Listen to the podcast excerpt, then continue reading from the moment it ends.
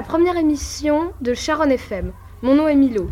Mon nom est Aliénor et nous sommes les deux présentateurs de Sharon FM. De nouveaux journalistes sont arrivés cette année, sauf une, Laïla. Qui nous a fait l'honneur de rester. Passons tout de suite au collège, les projets au collège, par Aliénor. Oui, Milo, euh, j'ai eu la chance de pouvoir interviewer Madame Zamit qui a accepté de répondre à nos questions euh, sur le projet Délivrez-moi et sur les travaux qui sont actuellement au collège. On voudrait vous parler du projet Délivrez-moi et des travaux qui se passent actuellement au collège. Alors, d'où vous est venue l'idée du projet Délivrez-moi Le projet Délivrez-moi, c'est un rêve que tous les professeurs avaient il y a déjà quelques, temps. Et évidemment, c'était aussi euh, très porté par Madame Brett, la documentaliste. Et donc, depuis deux ans, on essayait de voir euh, par quel chemin on pouvait euh, mettre en place ce, projet-là. Madame Aigron aussi, professeure de français, l'avait suggéré déjà l'année dernière. Mais c'est, ça peut être très compliqué à mettre en place. Mais en tout cas, voilà, c'est, les professeurs de français, la documentaliste, et puis le, le, désir de, de toute l'équipe. Est-ce que d'autres établissements font des livres Les écoles euh, le, font, euh, le font parfois. D'ailleurs, euh, l'école Saint-Germain-de-Charonne le fait. c'est silence on lit, mais une seule fois par semaine. Après, je pense qu'il y a d'autres établissements qui le font. Alors, peut-être pas forcément tous les jours. Nous, on a la chance d'offrir ce, ce, temps. c'est un temps cadeau, en fait, aux élèves pour le faire. Mais au collège, tous les jours, euh, c'est moins fréquent, mais ça existe aussi. Pensez-vous que cela est bénéfique pour les élèves? Mais j'espère bien. Et oui, j'ai aucun doute sur le fait que ça soit bénéfique, parce que c'est déjà un temps de un temps d'ouverture, un temps de plaisir, un apprentissage de la langue, mais c'est surtout pour euh, donner euh, le plaisir, le goût de la lecture, des découvertes, de l'enrichissement sur tous les plans culturels, aussi de, de l'imagination. Lire, ça développe l'imagination et ça permet d'apprendre des nouveaux mots. Passons sur les travaux. Pourquoi le collège fait-il des travaux? Le collège fait des travaux pour offrir aux élèves des conditions d'études de, améliorées. Et on, on, a réfléchi à ce qui pourrait euh, correspondre le plus à vos besoins. Et on s'est dit que ce serait vraiment formidable que vous ayez une grande salle d'expression orale où on pourrait faire du théâtre, mais pas seulement, pas seulement du théâtre, mais, mais aussi euh, tout ce qui euh, permet euh, de développer la prise de parole, donc que ce soit dans l'apprentissage des langues, en français bien évidemment, mais, mais dans toutes les disciplines où on, a exposé des, des éléments à l'oral. Eh bien, voilà une salle qui sera dédiée à cela, et y compris pour faire des petits spectacles. Quand cela sera-t-il terminé? Alors, ça c'est la grande question. Normalement, euh, euh, si je prends en compte les retards possibles, euh, parce qu'il y a toujours du retard dans les travaux, eh bien, je pense que à la rentrée de janvier, on sera bien prêt. Et une dernière question. Pensez-vous que cette salle pourra aider à mieux passer l'oral du brevet pour les troisièmes? Alors là, vraiment, je te félicite parce que c'est effectivement une salle qui va permettre de développer cette compétence pour encore mieux réussir l'oral au brevet et le grand oral au bac, parce que les compétences, elles mettent du temps à bien se développer et la première étape sera donc bien au collège. Voilà. Merci de nous avoir accordé de votre temps, Madame Zami. Merci beaucoup à vous. Merci euh, Aliénor pour, ce, euh, pour cette euh, interview et j'en profite pour remercier Madame Zamit pour avoir accepté cette interview. Passons à notre deuxième sujet qui est le sport au collège par Jassi Lajane et Yacine. Comme vous le savez, l'association sportive Le Collège Saint-Germain-de-Charonne propose aux collégiens la pratique de différents sports le mercredi après-midi. Du tennis de table avec Madame Bazouin, les compétitions et les tournois ont repris aussi. Pendant ce temps, M. Henry et M. Gorges ont préféré ne pas faire de compétition car si l'épidémie a recommencé, les compétitions seraient annulées. Donc pour ne pas rendre les élèves malheureux, ils ont voulu nous faire découvrir différents sports comme le volleyball, le basketball, euh, la boxe, le parcours, le roller et le speakball.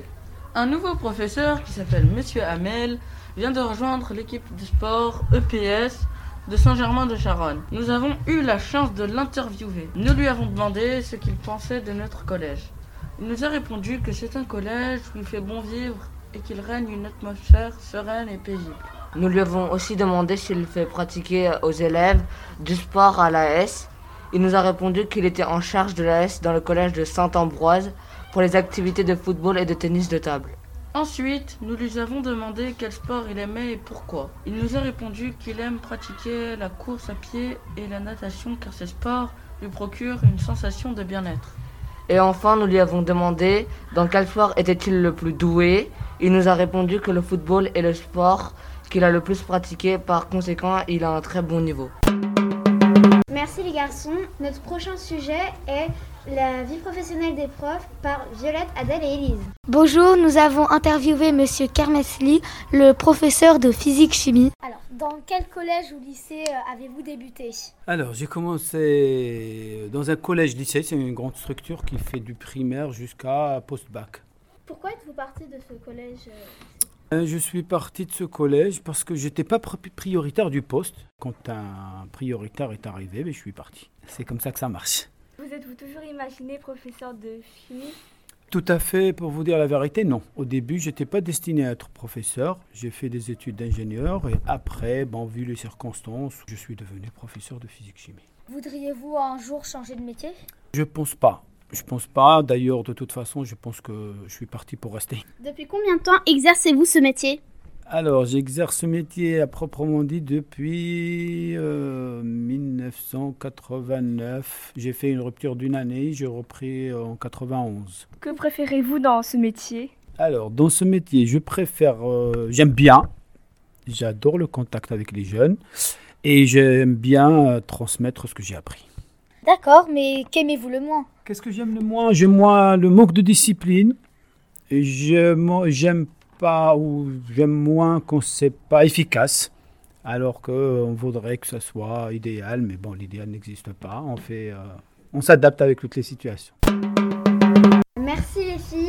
Le prochain sujet qui est la sortie à l'Institut du monde arabe par Sacha et Laureline. La classe de 5e B, accompagnée de Madame Arthur, la professeure d'histoire géo, et de Madame Condesso, professeure d'espagnol, est allée à l'Institut du monde arabe, ou IMA, le mardi 28 septembre pour un atelier de musique arabe traditionnelle. Nous y sommes allés car au préalable, Madame Arthur nous avait parlé de l'Empire byzantin et de la musique arabe et de célèbres interprètes.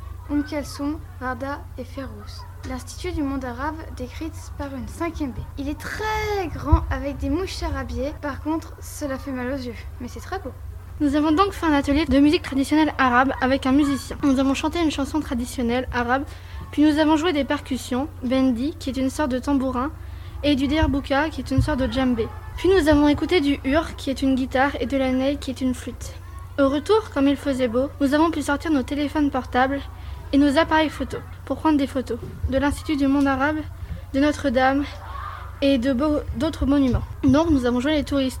Puis nous avons mangé des glaces chez Bertillon. C'est très bon, mais c'est pas donné. Ensuite, nous avons refait le trajet en sens inverse et nous sommes revenus au collège. Beaucoup d'élèves ont trouvé dommage le fait de n'avoir fait que l'atelier et de ne pas avoir visité le musée, mais c'était quand même super. Merci euh, les filles pour ce euh, sujet du collège. Euh, passons au cinquième sujet qui est le logiciel du montage CapCut par Salomon et Asindou. Qu'est-ce que CapCut?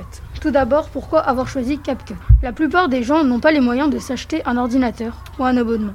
Sur le coup, nous avons trouvé une application sur mobile, 100% gratuit et facile. Si vous voulez débuter dans le montage, alors écoutez ce qu'on a à vous transmettre. CapCut est un logiciel qui au départ vient de l'idée de Musically, qui s'est transformé sous le nom connu de TikTok. CapCut a été fait pour les monteurs à faire des vidéos. Contrairement à Letmotion, qui est une application de montage à plus de fonctionnalités mais toujours aussi simple. Si vous voulez faire du montage, n'hésitez pas à l'installer. Il est disponible sur le Play Store et sur l'App Store. Merci euh, Asindou et euh, Salomon. Et maintenant, la rubrique culturelle. Nous allons commencer déjà par le cinéma. Euh, Anoki et Lucille pour le film Dune. Anoki et moi-même vous retrouvons ici pour vous parler du nouveau film américain Dune, réalisé par Denis Villeneuve. Je pense que vous avez déjà tous entendu parler de ce film fantastique avec le fameux Timothée Chalamet et notre chère Zendaya. Le film porte sur la puissante famille Atreides venant prendre possession de l'extraction de l'épice sur la planète Arrakis, plus connue sous le nom de Dune. Ils ont décidé d'aller sur Dune car ils ont besoin de cette épice qui prolonge la vie et ils veulent et vont prendre le contrôle de son extraction. Ils rencontreront quelques obstacles et joueront l'avenir de l'univers. Certains regrettent peut-être que l'actrice Zendaya soit peu présente à l'écran, mais comme vous l'avez sûrement remarqué, une bataille se prépare à la fin du film, ce qui annonce une suite et il y a fort à parier que Zendaya sera plus présente et jouera un rôle capital dans le deuxième film. Au vu du succès du premier film, la deuxième partie de ce film devrait voir le jour en 2022, voire en 2023. Mais pour l'heure, ce film ne cesse de susciter des interrogations, notamment sur le peuple présenté comme les Fremen. Les Fremen sont le peuple pionnier de Dune, c'est-à-dire les premiers habitants de cette planète qui lui ont sûrement donné son nom. Leur tenue un peu étrange est appelée le distil. Elle est composée d'une combinaison et les protège dans le désert. Cette tenue leur fait perdre à peine un dé à coudre d'eau car, car elle recycle les larmes, la sueur et les transforme en eau. Les membres de ce peuple ont également un appareil dans le nez leur permettant de respirer lors des tempêtes de sable. Un clan a également attiré notre attention, les Bene Gesserit. Et non Ben Jerry comme la glace que nous adorons tous. Bene Gesserit signifie bien se comporter en latin. Ce clan féminin a comme but, pour les membres, d'entraîner leur corps et leur esprit à travers des années de conditionnement physique et mental afin de posséder des pouvoirs et des capacités surhumaines. Ensuite, les membres ayant achevé cet entraînement sont récompensés par le Bene Gesserit en étant appelés révérende mère. L'ordre du Bene Gesserit a été fondé par Raquel Berto Anirul. Son histoire est qu'elle a été infectée par le fléau de Rossac, qui est une planète dont l'environnement est toxique. Les hommes en meurent et les femmes développent des capacités mentales surhumaines. Elle est soignée grâce à une eau spécifique et elle apprend à maîtriser ses cellules pour combattre le poison. C'est à ce moment qu'elle accède pour la première fois à la mémoire seconde et à l'utilisation de la voix. Après avoir retrouvé ses forces, Raquel Berto Anirul convainc les sorcières de Rossac, ayant survécu à l'épidémie, d'unir leurs forces. Celles-ci s'unissent et créent l'ordre du Bene Gesserit. Nous espérons que ces quelques informations vous auront donné envie d'aller voir le film si ce n'est pas déjà fait. A bientôt dans une prochaine émission pour un nouveau film. Et maintenant les livres par Léo. Bonjour Bem, chers auditeurs. Et non, ce n'est pas une émission en langue étrangère. Je viens simplement de vous dire bonjour dans l'argot des bouchers parisiens de la fin du 19e siècle. Pourquoi?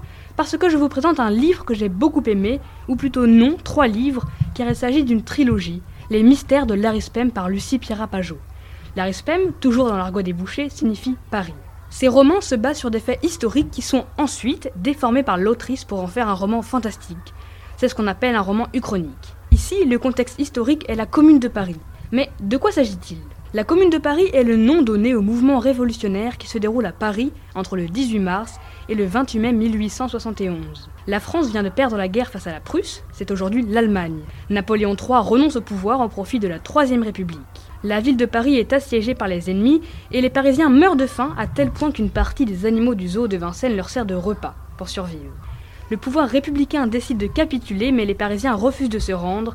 C'est la révolte de la Commune de Paris qui, dans l'histoire, est réprimée dans le sang. Au contraire, les mystères de l'Arispem partent du principe que la Commune de Paris a triomphé et devient un État indépendant du reste de la France. La confrérie des bouchers prend une grande importance dans l'administration de la commune et leur argot devient une langue très répandue. Trois destins se croisent Liberté, la mécanicienne hors pair, Carmine, l'apprentie bouchère, et Nathanaël, l'orphelin au passé mystérieux. Tandis que de grandes festivités se préparent pour célébrer le passage au nouveau siècle, l'ombre d'une société secrète vient planer sur la ville. Et si les frères du sang étaient de retour? Mais qui sont-ils?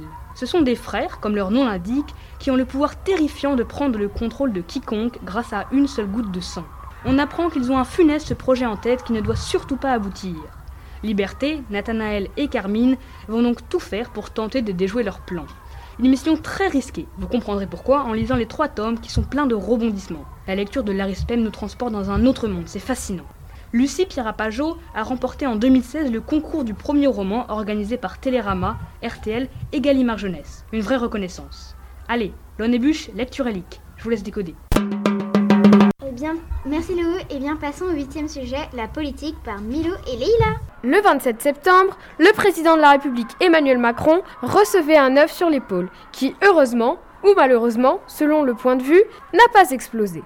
Alors c'est pour cela que Leïla et moi avons enquêté sur les entartages, ce phénomène qui s'est démocratisé ces dernières années. Tout d'abord, sachez qu'en entartrage de politique, la France est de loin championne du monde avec 23 entartrages. Elle est de moins en moins première devant la Russie, l'Allemagne, l'Ukraine et l'Australie qui sont ex à 3 entartrages.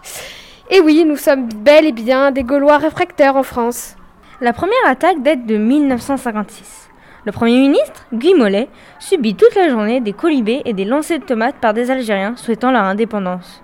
Ce jour fut tellement mémorable qu'on le nommera le jour de la tomate. Mais ce genre d'attaque ne réapparaît pas avant 1997. À partir de ce moment-là, il y aura des entartages à chaque élection présidentielle. Mais dès 2010, il y en aura tous les ans et à chaque élection. En 2016, François de Rugy dénonçait déjà le fait que les députés n'avaient jamais reçu autant d'attaques et que cela s'était popularisé. On pourrait expliquer cela par le fait que les politiques français ne sont plus sur un piédestal comme autrefois. Car les journalistes People, voici Gala et parlent de leur vie privée, les rendant ainsi plus accessibles. Mais également car les manifestations amènent de moins en moins de changements dans les lois, amenant ainsi le peuple à se faire entendre d'une autre façon. Néanmoins, la violence ne fait pas avancer le débat. Il faut apprendre à exprimer ses opinions, ses convictions par des mots.